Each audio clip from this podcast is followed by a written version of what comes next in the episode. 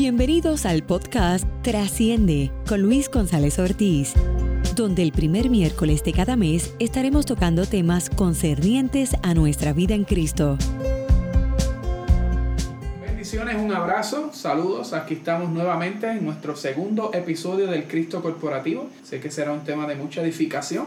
Le agradecemos a cada una de las personas que nos han escrito y que se están añadiendo a este podcast y nos han sumado. Agradecemos profundamente cada palabra de afirmación que han mostrado pastores y otras personas que son también parte del cuerpo de Cristo. Bueno, sin más preámbulo, vamos a, a la temática de hoy que se encuentra en Colosenses capítulo 2 versículos del 8 al 15. Dice así. Mirad que nadie os engañe por medio de filosofías y huecas sutilezas, según las tradiciones de los hombres, conforme a los rudimentos del mundo, y no según Cristo, porque en él habita corporalmente toda la plenitud de la deidad, y vosotros estáis completos en él, que es la cabeza de todo principado y potestad. En él fuiste circuncidado con circuncisión no hecha a mano, al echar de vosotros el cuerpo pecaminoso carnal, en la circuncisión de Cristo, sepultándonos con Él en el bautismo, en el cual fuisteis también resucitados con Él mediante la fe en el poder de Dios que levantó de los muertos. Y a vosotros, estando muertos en pecados, en la incircuncisión de vuestra carne, os dio vida juntamente con Él, perdonando todos los pecados, anulando el acta de los decretos que había contra de nosotros, que nos era contraria, quitándola en medio y clavándola en la cruz. Y despojando a los principados y las potestades, los exhibió públicamente, triunfando sobre ellos en la cruz. Realmente, cuando estamos hablando del Cristo corporativo, para las personas que nos preguntaron, es simple y sencillamente hablar de lo que es la iglesia, de lo que representa la iglesia, que es un cuerpo, es una representación como un cuerpo que tiene muchos miembros, pero ellos funcionan todos bajo un espíritu y bajo un Señor, quien es Cristo. Voy a empezar rápido a modo de introducción diciendo lo siguiente. El apóstol Pablo estaba atendiendo un asunto en la iglesia de Colosas, era que habían unos falsos maestros que se estaban adentrando dentro de lo que era el pensamiento de los creyentes, y ellos eran falsos maestros, y ellos estaban intentando demostrarle que el trato duro del cuerpo era, sumamente, eh, era una muestra de humildad. En otras palabras, ellos estaban pensando que a lo que se le había dado Pablo, lo que le había enseñado acerca de, de, lo que era la obra consumada de Cristo, había que añadirle ciertas cosas para que entonces nosotros pudiéramos caminar en humildad. Pero en realidad eran tan arrogantes que hacían de sus propias visiones y especulaciones el fundamento autorizado de sus enseñanzas. En vez de ser humildes, siervos de Dios, sujetos a la autoridad divina y sometidos a la palabra, se alzaban ellos mismos como fuente de toda autoridad espiritual. En vez de servir a los creyentes por amor, les servían por amor propio, deseando sujetarlos a su propia arrogancia y tiranía espirituales. Dicho de otra manera, ellos querían que la iglesia de Colosas llevara un cristianismo basado en su perspectiva humana. ¿Qué me tienen que decir con eso, muchachos? Paola, comenta. Bueno, pues en mi punto de vista, desde el primer podcast, nosotros nos habíamos quedado con que para ser iglesia o actuar como la iglesia, yo debo ser la iglesia primero que nada. Y en esta segunda temática a mí me encanta porque aunque nos estamos enfocando de cómo opera la iglesia, qué nosotros hacemos como iglesia, no puedo despegarme de la realidad de que yo debo ser la iglesia. El texto base que escogiste fue Colosenses 2, 8 hasta el 14 y habla de que nosotros no debemos contaminar nuestra identidad o nuestro pensamiento con filosofías hechas por los seres humanos o lo que la gente piensa que es correcto acerca de Dios, sino que yo debo tener en claro el tiempo en el que yo estoy viviendo para poder operar como la verdadera iglesia o como el verdadero cuerpo. En Efesios 4:16 habla de que la iglesia cree y se edifica en amor, lo que ya en sí eso es un mensaje aparte y es súper poderoso, pero esto es como nosotros debemos actuar como cuerpo. Entonces, para yo poder actuar como ese cuerpo, necesito primero conocer qué es eso y por ende conocer en qué tiempo estoy viviendo. Bueno, yo quiero añadir, ¿verdad? Que me gusta este versículo que está antes del el versículo 8, ahí mismo en Colosenses 2, dice la nueva traducción viviente, dice, arraíguense profundamente en Él y edifiquen toda la vida sobre Él. Entonces, la fe de ustedes se fortalecerá en la verdad que se les enseñó y no rebosarán de gratitud. Y después dice, no permitan que nadie os atrape con filosofía hueca. O sea, si nosotros estamos fundamentados en Cristo, se supone que nada pueda venir sobre nosotros a dañar nuestros pensamientos, nuestra manera de ser, porque nosotros estamos centrados en que nosotros pertenecemos a la iglesia, o sea, nosotros somos el cuerpo de Cristo y pertenecemos a un Cristo corporativo. Nada ni nadie puede creerse más que nadie, ni creerse que se lo sabe todo, sino simplemente que estemos fundamentados en Jesús. La definición de tradición significa aquello que se transfiere de una generación a otra. Y esta gente tenían de, costumbre, su, su mentalidad, querer transmitir o transferir a esta iglesia algo que ellos habían aprendido por mucho tiempo. Y en ocasiones tenemos que darnos cuenta de que muchas de las cosas que hemos aprendido por años, por la cantidad de años que llevemos aprendiéndolo, no significa que realmente es algo que es útil y que es algo que está fundamentado, como estaba diciendo Junito, en Cristo. ¿Cómo opera la iglesia? La, la iglesia opera desde Cristo, en Cristo, por Cristo y para Cristo. Todo lo que yo quiera hacer fuera de esta verdad es vana filosofía humana. De hecho, Colosenses 2, versículo 9 dice, pues en Cristo habita toda la plenitud de Dios en un cuerpo humano. De modo que ustedes también están completos mediante la unión con Cristo, quien es la cabeza de todo gobernante y de todo, a todo autoridad. Exactamente. Porque la plenitud no es el patrimonio de alguien, sino el derecho legítimo de la iglesia. Eh, nosotros no podemos decir que, que portamos toda la plenitud de Dios. Un individuo no puede decir que porta toda la plenitud de Dios. ¿Qué pasó? ¿Por qué, la iglesia no ha disfrutado de esta realidad? Porque se ha castrado el sacerdocio de los santos. Simplemente se ha llevado a que uno es el que dirige encima de los demás y no que nosotros hemos sido hechos en el Señor, participantes de su naturaleza y por ende también nosotros podemos disfrutar de esa plenitud. No es un patrimonio, sino un derecho. Por ejemplo, ¿cómo tú me puedes explicar a mí que dice Primera de Corintios 1.24. Sin embargo, para los que Dios llamó a la salvación, tanto judíos como gentiles, Cristo es el poder y la sabiduría de Dios. Colosenses 2, del 2 al 3 dice, quiero que cobren ánimo y estén bien unidos con fuertes lazos de amor. Quiero que tengan plena confianza de que entienden el misterioso plan de Dios, que eres Cristo mismo. En Él están escondidos todos los tesoros de la sabiduría y del conocimiento. Como un individuo puede contener toda la sabiduría y todo el conocimiento que es en Cristo. Es imposible. Por eso Pablo lo está hablando a nivel de cuerpo y dice que todos ustedes, ¿qué dice? Están que en la pleroma de Dios, están completos. Nosotros estamos en la pleroma de Dios, en la plenitud de Dios. Nosotros somos un micro de ese macro que es la iglesia. Cuando hablamos de la plenitud, no estamos hablando de un individuo o una organización, sino estamos hablando de todos aquellos que componen el cuerpo de Cristo a nivel del mundo. Todos estamos llenos de la plenitud. El problema que yo tengo con eso, Junito, es que cuando no sabemos cómo opera, cómo opera la iglesia, venimos buscando lo que ya tenemos. Entonces seguimos persiguiendo lo que ya está. Entonces anhelamos lo que ya es parte de nosotros.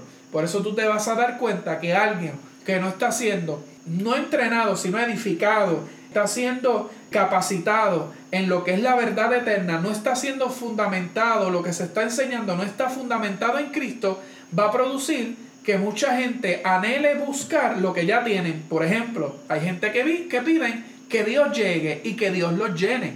Pero si nosotros vamos al contexto, la realidad es que ya la iglesia está llena, ya la iglesia está completa, ya la iglesia tiene plenitud en sí misma. Por, eh, ¿Y esa plenitud quién es? Cristo. Cristo. Ese es el problema de muchos de aquellos maestros que estaban pensando que nosotros estábamos incompletos. Y cuando yo tengo una mentalidad de esta forma, yo estoy diciendo que estoy incompleto, ¿qué vamos a pasar? Vamos a dar un ejemplo. ¿Qué ellos estaban haciendo? Estaban trayendo enseñanzas que lo que estaban produciendo en la iglesia de Colosense era que la iglesia tuviera una dependencia a las obras y no a la obra de Cristo. ¿No se parece a nuestra realidad hoy? donde muchos están midiendo su crecimiento en Cristo por la cantidad de cosas que hacen y no por lo que Dios hizo en el Hijo. Al fin y al cabo yo puedo tener un kilómetro de experiencia, de conocimiento. Yo puedo tener una profundidad enorme en servicios y acciones humanas. Yo puedo estar en una orilla de, fal de en la orilla en, en cuanto al conocimiento y entendimiento en Cristo. Yo no me puedo, hay muchas personas que pueden tener excelentes obras, pero mi obra, lo que yo haga, no va a añadirle más a lo que ya Dios hizo en su Hijo. La iglesia opera desde qué? Desde una plenitud, no desde algo que le falta. Si nosotros operamos desde algo que nos falta, vamos a seguir haciendo ejercicios para ejercicios espirituales que no están mal, pero voy, a, voy a explicarme, orar no está mal pero hay que orar con entendimiento. Pablo oraba sin cesar, pero Pablo oraba con entendimiento. Por ejemplo, Pablo nunca oró para que Dios le satisfaciera, satisfaciera las necesidades a la gente, sino para que fuera dado espíritu de revelación y de sabiduría en que en el conocimiento en Cristo. Por lo tanto, la oración de Pablo no era torcerle el brazo a Dios tratando de hacer cosas para recibir, sino que Pablo tenía entendimiento de por cuanto ya estoy en Cristo, yo oro con esta verdad y entonces lo que estoy haciendo es que la gente se alinee a esta realidad existencial. Estamos completos. Nosotros no podemos vivir el evangelio de la trotadora. ¿Tú sabes lo que es el evangelio de la trotadora? Que corren y corren y corren hasta el cansancio, pero no logran avanzar a ningún lugar. Las obras mías están de más. Está malo la obra. Hay un momento dado en que las obras esta, se recibe por fe. La salvación se recibe por fe. Esta maravillosa noticia. Y las obras evidencian también eh, esa fe que tenemos, pero nos, nuestras obras no nos van a dar fe. Nuestras obras no nos van a hacer salvos. Esto no es orar para ver en qué, en qué yo puedo ayudar a Dios. Exactamente. Entonces, el punto aquí es que todo lo que se enseña, el mismo, y, y no es que queremos hacer una exégesis del texto, lo que queremos traer más que otra cosa, un entendimiento claro de lo que está pasando. Si nosotros vamos hoy a nuestros contextos de iglesia, nosotros nos vamos a dar cuenta que por años lo que se ha enseñado es que tú tienes que hacer para hacer. Y lo que hablamos en el podcast pasado no se nos puede, no se nos puede olvidar. Por cuanto somos, hacemos. Yo no estoy haciendo las cosas para algún día hacer, porque eso es falta de entendimiento. Cuando yo entiendo que por cuanto en Cristo soy, entonces hago, todas las cosas van a cobrar sentido. Aquí el problema es que básicamente los sistemas han secuestrado lo que verdaderamente significa la palabra iglesia. Claro que sí. Lo que, lo que es el cuerpo de Cristo. Y lo hemos convertido en algo que yo le pueda sacar provecho, tal vez financiero o tal vez de otras maneras, cuando la realidad, cuando yo leo las, las escrituras, la escritura me confronta con el trabajo de lo que uno hace como iglesia, como cuerpo de Cristo, y no lo estamos haciendo. Es lamentable, molesta, duele, me pellizca, claro que sí. Pero tenemos que entender que en este tiempo tenemos que volver a alinearnos al propósito real que es en Cristo Jesús. Si no nos, si no nos alineamos a lo que verdaderamente es iglesia, a lo que fue establecido, no sé qué va a pasar con nosotros. Pero tenemos que alinearnos al propósito. Tomándolo desde ese punto de vista que estás hablando, yo entiendo que la iglesia operando en lo que ya tiene se desconecta del propósito original.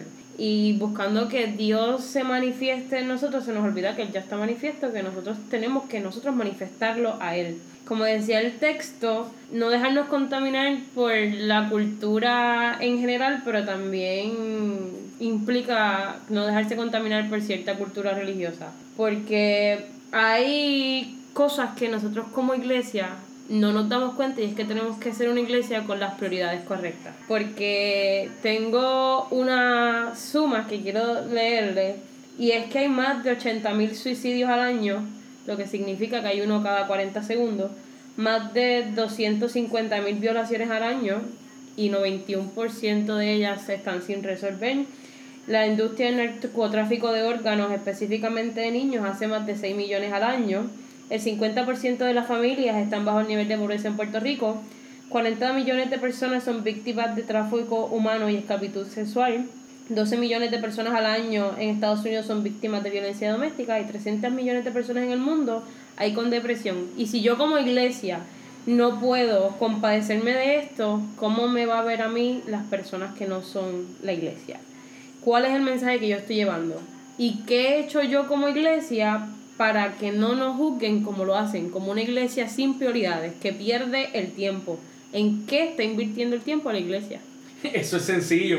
En, en- medirme con otro, con otro hermano en Cristo, medir mi, medirlo como le llaman el ministerio, eh, cuánto tú sales, cómo está tu agenda, cómo está mi agenda, cómo está. Y cuando nosotros analizamos, se ha deformado lo que es iglesia, lo que es iglesia.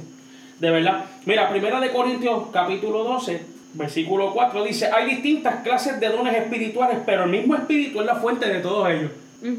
Hay distintas formas de servir, pero todos servimos al mismo Señor. El 6 dice, Dios trabaja de maneras diferentes. Esto, esto, esto, esto hay que escucharlo, saboreárselo y nutrirse de esto, porque dice, Dios trabaja de maneras diferentes, pero es el mismo Dios quien hace la obra en todos nosotros. O sea, hay a veces que criticamos lo que otras, otras iglesias estén haciendo, otros gente del cuerpo de Cristo, pero ¿por qué estamos criticando algo que es parte funcional de lo que lleva, conlleva ser el cuerpo de Cristo? ¿Sabes? Parte de mi esencia, de mi trabajo como iglesia, como representante de Cristo en la tierra. Es que una, una iglesia que no sabe quiénes son en Cristo y quiénes son en sí no puede ser como la iglesia. En Efesios, desde el capítulo 4, desde el versículo 1, Pablo está hablando de quiénes debemos ser nosotros como iglesia, por eso es que no se puede desconectar la identidad del hacer, porque nos dice que vivamos de una manera digna al llamado que se nos hizo, que seamos humildes, amables, pacientes, tolerantes en amor, que nos esforcemos para mantenernos unidos, porque somos un solo cuerpo, un solo Dios y un espíritu que nos llamó a un solo trabajo. Luego en el 13 dice que solamente de este modo todos, porque esto es hasta que todos lleguen, llegaremos a la unidad de la fe y del conocimiento del Hijo de Dios, una humanidad perfecta a la estatura de Cristo. ¿Por qué seguir las filosofías vanas cuando tenemos la plenitud de Cristo? Cuando nosotros filosofamos sobre los asuntos es dejar de beber del río para comenzar a, alimentarnos de las cisternas contaminadas que nos ofrecen este sistema. Entonces, ¿estamos bebiendo a Cristo o estamos bebiendo quien es el río de vida o estamos bebiendo de cisternas contaminadas, de tradiciones que por generación tras generación se ha querido, bebe de esto y que hemos terminado con una generación tras otra muriendo. ¿Por qué? Porque siguen en la búsqueda de aquello a lo que ya está. Les están mandando a cavar pozos cuando el agua de vida hace rato se está derramando en los corazones. Yo creo que es 80% de sistema y 20% de Cristo. Mira lo que hacían los, los falsos maestros en Colosa. Ellos no estaban de, ellos no querían que la iglesia dejara a Cristo, sino que hicieran a Cristo una parte de ellos. ¿Escuchaste esto?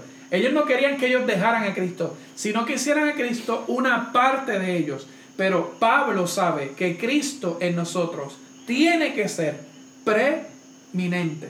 La preeminencia de Cristo no es algo opcional, es la realidad de todos los nacidos de nuevo. Él es preeminente, Él no es parte de mí. Por eso es que Él no es mi primer lugar, Él es mi todo. Pablo le dice allí a los colosenses luego en el capítulo 3 y también él le- le- le- les dice, y cuando Cristo, quien es la vida de ustedes, fíjate que Pablo no está diciendo cuando Cristo, quien es parte de ustedes, fíjate que las predicaciones de hoy es que tú, que tú hagas a Cristo parte de tu vida, hermano. 50% tú y 50% 50, 50, Cristo. sí, exacto. 50-50. Hermano, vamos a hacer, o a esta generación, vamos a hacer a Cristo parte nuestra. Jesús no quiere ser una parte de tu familia. Jesús no quiere ser una parte de tu, de tu El matrimonio. Él quiere ser el todo para que en todo sea manifiesto. Ja, lo voy a volver a repetir. Él no quiere ser la parte de algo. Él quiere ser el todo y en todos. Así que nosotros tenemos que entender que la plenitud de Cristo es algo que ya portamos y bajo esa realidad, ¿cómo opera la iglesia? Yo no puedo operar en, en amor, yo no puedo operar en unidad si yo no tengo un entendimiento de que en Él yo he sido lleno de esa plenitud. Si yo no entiendo eso, yo voy a estar cavando pozos, eh, voy a estar dándole aguas contaminadas a próximas generaciones. ¿Y qué vamos a hacer? Vamos a limitarlas. ¿Qué, qué vamos a hacer? Se están alimentando del agua de vida. Jesús mismo dijo, yo soy el agua. El, el que bebiere de mí correrán de su interior, pero el que, filosof, el que busca filosofar la verdad, lo que está buscando es cavar un pozo exterior para él poderse ganar el, el- el- crédito y decir, mira lo que yo alcancé. Pero Jesús dijo, esta agua, quien soy yo, te va a correr por dentro. El problema no está en lo que pasa afuera, el problema está en qué tenemos por dentro. Para ser efectivos como iglesia, Lo primero que tenemos que entender, que cargamos por dentro. Cuando nosotros desconocemos lo que cargamos por dentro, somos y decimos por ahí, eh, ay, yo quiero ser como fulano, yo quiero ser grande, grande como, como esta salmista, yo quiero, yo quiero grabar, yo quiero hacer esto como otro. Entonces, seguimos con, con, con, la medida al ser humano y nosotros tenemos que medirnos a Cristo. Y hay algo que a mí me encanta, y estaba leyendo ahorita Primera de Corintios 12, y cuando voy al, al, al versículo 7 dice, a cada uno de nosotros se nos da un don espiritual para que nos ayudemos mutuamente. A uno el Espíritu le da capacidad de dar consejos sabios, a otro el mismo Espíritu le da un mensaje de conocimiento especial, a otros el mismo Espíritu le da gran fe y a alguien más es el único Espíritu le da el don de sanidad. O sea, nosotros en el cuerpo de Cristo, como cuerpo, todos estamos para hacer algo. Tenemos una función, tenemos una asignación. Ahora, la pregunta yo creo que, que tiene que venir es, ¿cuál es mi asignación dentro del cuerpo de Cristo? Porque yo no puedo estar haciendo la asignación que le corresponde a otro. Yo no puedo estar haciendo lo que te corresponde a ti como pastor Luis. Yo no puedo estar haciendo lo que le corresponde tal vez a Paola. Yo tengo que buscar y tengo que trabajar en mi asignación, en lo que me corresponde. Mira lo que dice Pablo. Dice, toda la plenitud se encuentra en Cristo y ustedes han sido hechos completos en Él. Entonces, la palabra plenitud significa pleroma, que fue lo que yo les expliqué, significa la suma total de todo lo que Dios es, de todos sus atributos. Pero esta palabra la usaban los gnósticos porque ellos también le daban un significado diferente. Ellos practicaban o participaban de lo que era la pleroma. Pero mira esto, no existen tales emanaciones de Dios. La encarnación de Cristo llenó el vacío entre el cielo y la tierra. Él es el Emanuel, Dios hecho carne, Mateos 1:23. Y ahora Jesucristo es la plenitud de Dios y es la plenitud y esa plenitud habita continua y permanentemente en un cuerpo llamado iglesia. Yo no puedo hablarle a un mundo vacío si yo no conozco lo que tengo por dentro. Si yo tengo la necesidad de ser lleno y le estoy diciendo a la gente que necesita ser lleno, yo voy a llegar al punto que voy a llevarle filosofía a la gente que está afuera. Pero cuando estoy claro de que en Él estoy completo, no por lo que hice, sino por lo que Él hizo en mí, entonces habrá un mundo que estará en sed y le podremos dar de beber de esta agua que fluye, que salta para vida eterna. Mira lo que dice esta escritura, tomando otra vez Colosenses 2, 8 al 15. Porque en Él habita corporalmente toda la plenitud de la deidad y vosotros estáis completos en Él. Él es la cabeza de todo principado y potestad. En Él también fuiste circuncidado con circuncisión no hecha de mano. Estaban tratando de hacer una diferencia física cuando no se habían dado cuenta de lo que había ocurrido en el Espíritu. Ahora dice que nosotros fuimos sepultados con él en el bautismo y también resucitados con Él mediante la fe en el poder de Dios que lo levantó de los muertos. Los creyentes, por medio de su identificación con Cristo, están muertos a la culpabilidad del pecado. ¿Tú sabes lo que le estaba diciendo Pablo en otras palabras? Era que nosotros somos vistos por Dios como si nosotros mismos hubiéramos muerto en la muerte de Cristo y hubiéramos sufrido la pena completa implícita en la culpa del pecado. En otras palabras, Pablo pudo entender por el Espíritu que en aquel bendito día que, que Cristo fue colgado en aquel madero, tú también fuiste también colgado allí. Con él estaba siendo crucificado. Pablo después dice en Gálatas 2.20, mirando al pasado, no mirando al futuro ni al presente. Pablo habla desde el presente mirando al pasado y dice, con Cristo estoy juntamente crucificado. Y lo que vivo hoy, lo vivo en la fe del Hijo de, Dios que se dio por mí. ¿Sí o no? Lo dice juntamente. Y esa palabra juntamente es interesante porque la palabra juntamente lo que implica en su, en su contexto original es que hay dos cosas que están pasando en el mismo tiempo. Hay algo que está pasando en dos tiempos. Yo puedo estar en este momento moviéndome de una manera y la persona que está aquí está haciendo los mismos movimientos que yo estoy haciendo en este lugar, lo está haciendo esta persona en este otro lugar. En otras palabras, al momento en que Cristo estaba en la cruz, yo no había nacido. todavía mis padres ni me habían concebido. Es más, yo no estaba en la mente de mis padres que yo naciera, ni que tú nacieras. Pero de algo yo estoy seguro, que allí en la eternidad, desde antes de la fundación del mundo, cuando yo todavía no era ni el pensamiento del hombre, yo estaba en el pensamiento de Dios. Y allí más de dos mil años atrás, Allí yo estaba en aquella cruz con Él. Allí yo estaba siendo crucificado con Él. Allí yo fui sepultado con Él. Allí yo fui resucitado con Él. No para ser un cristiano de makeover. Yo no me iban a cambiar facialmente. A mí no me iban a hacer un cambio de imagen. A mí me iban a hacer un cambio de naturaleza. A mí me iban a cambiar a una nueva creación. Yo no soy nada de lo que era antes. Por eso soy nueva criatura. No soy nuevo porque a mí me hicieron una realidad rehabilitación cristiana. Vete y hazte estos pasos para que tú puedas. Eso se llama filosofar. Cuando yo entendí que es Cristo el que me crucificó, yo no tengo que hacer en mis obras nada de lo que Él hizo en su obra. Yo simplemente confío en que Él murió por mí y morí yo con Él, fui sepultado con Él, fui resucitado con Él. Y Pablo dice, también hemos sido glorificados con Él. Por lo tanto, una nueva criatura. Si yo no entiendo cómo opera la iglesia, la iglesia opera desde una nueva creación, no desde una creación rehabilitada.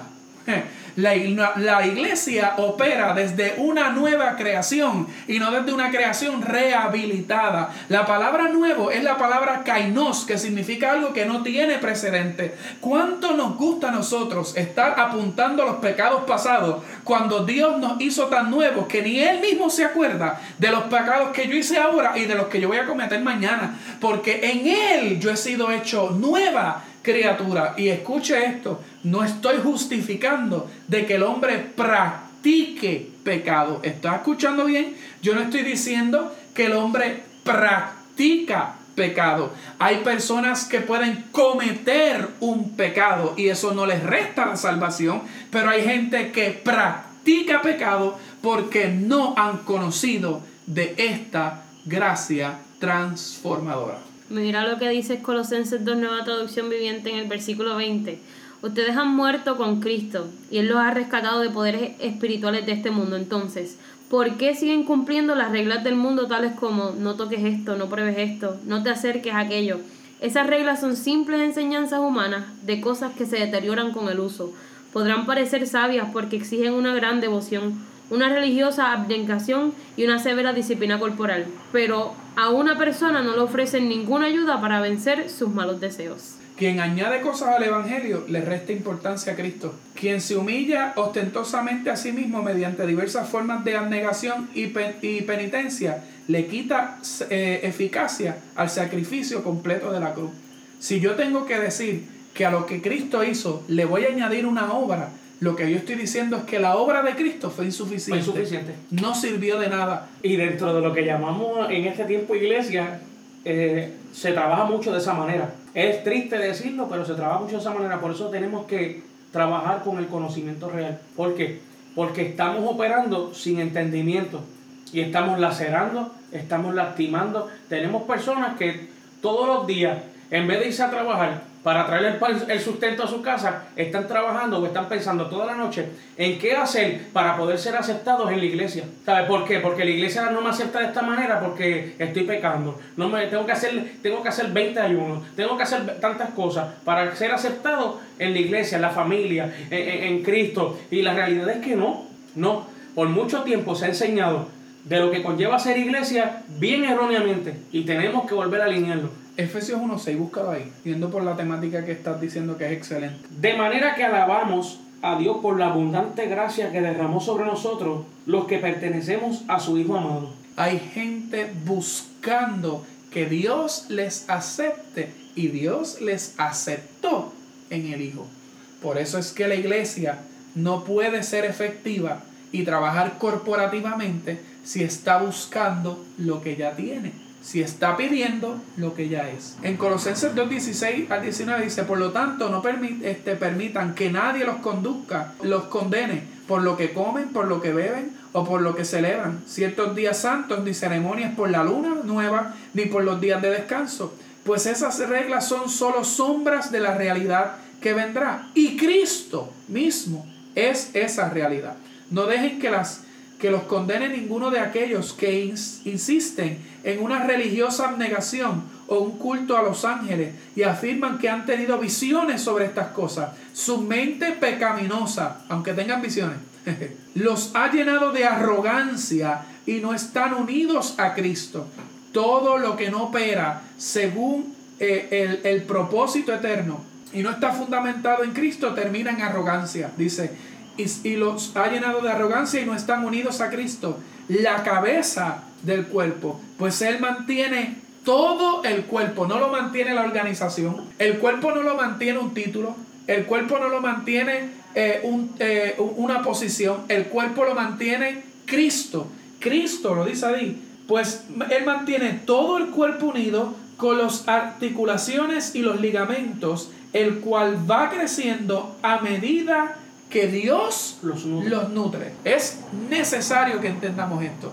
La iglesia es indivisible. Lo único que se divide es todo aquello que se levanta por medio del hombre.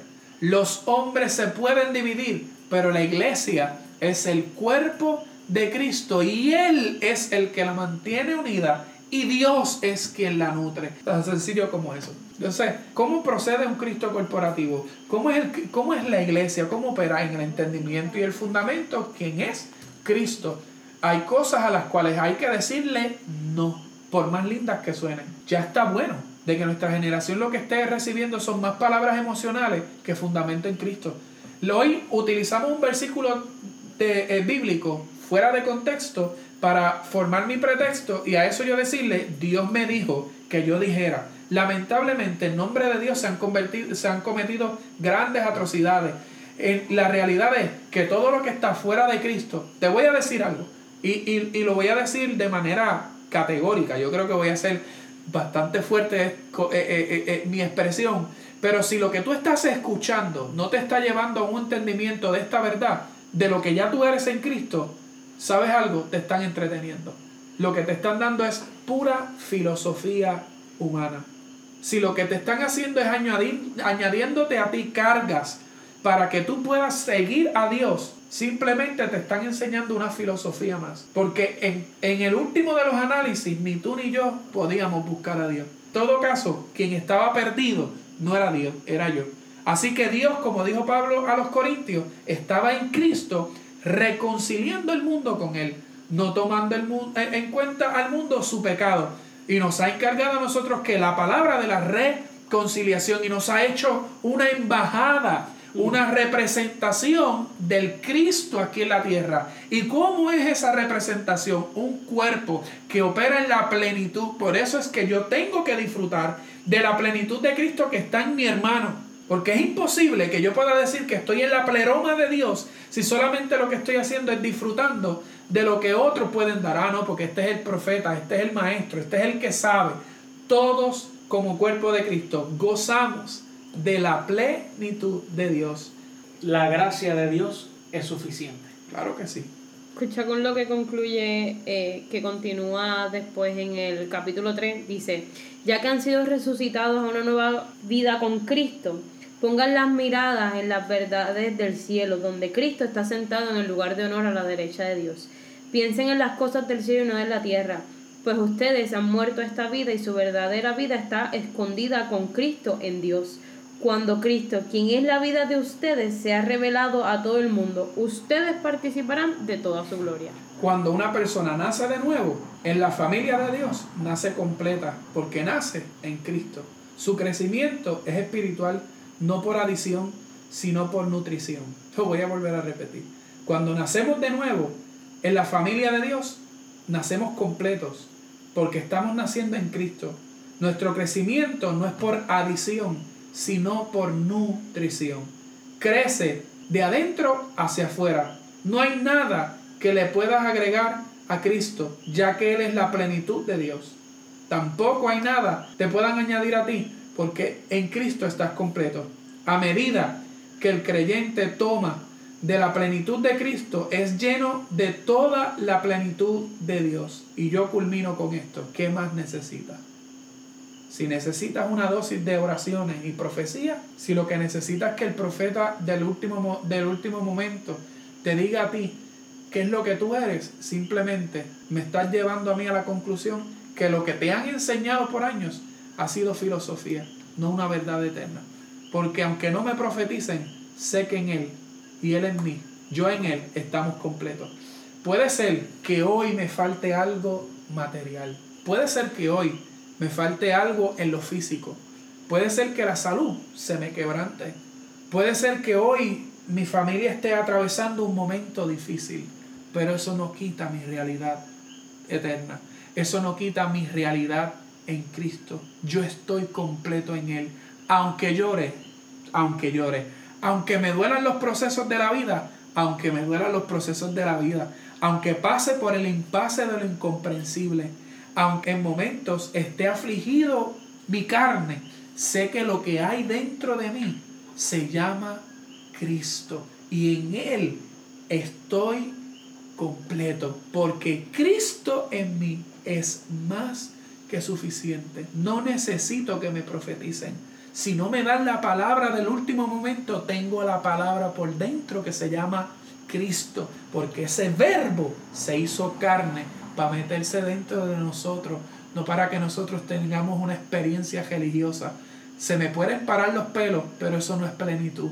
Puedo llorar y caer las patas arriba, pero eso no es plenitud.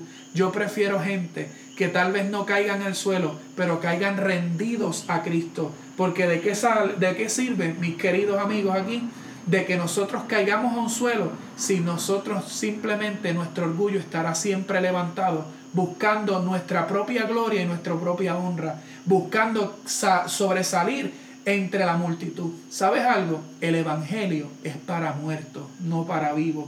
Esta verdad, esta buena noticia de que Dios estaba en Cristo es para gente que está muerta, porque ha entendido que si hoy está viva es por causa de Cristo, quien es, no, no algo, sino alguien que es su propia vida en este peregrinar. Pablo, y con esto sí termino, pudo decir, yo he aprendido a contentarme. Yo he aprendido el secreto de vivir. He podido pasar las experiencias más dolorosas y terminó diciendo no un eslogan lindo para ponerlo en el bumper. Todo lo puedo en Cristo. La única manera en que la iglesia puede entender que todo lo puede en Cristo es reconociendo que nada puede hacer sin Él. Por lo tanto, cuando Él es nuestra, suficiencia, nos vamos a dar cuenta que lo demás no interesa. Yo estoy completo en Él, aunque no tenga dinero, aunque me toque la, enfermedad en el cuerpo, aunque no me den la palabra, porque Cristo es la plenitud de Dios y en Él, tú que me escuchas, también estás completo. Así que esto es todo hoy en nuestro podcast, El Cristo Corporativo, parte 2. Falta una tercera parte y sé que va a ser de mucha edificación. Les amamos y son bendecidos en Cristo. Bendiciones. Dios les bendiga. Gracias por conectarte al podcast Trasciende. Suscríbete, escríbenos y compártelo con otros.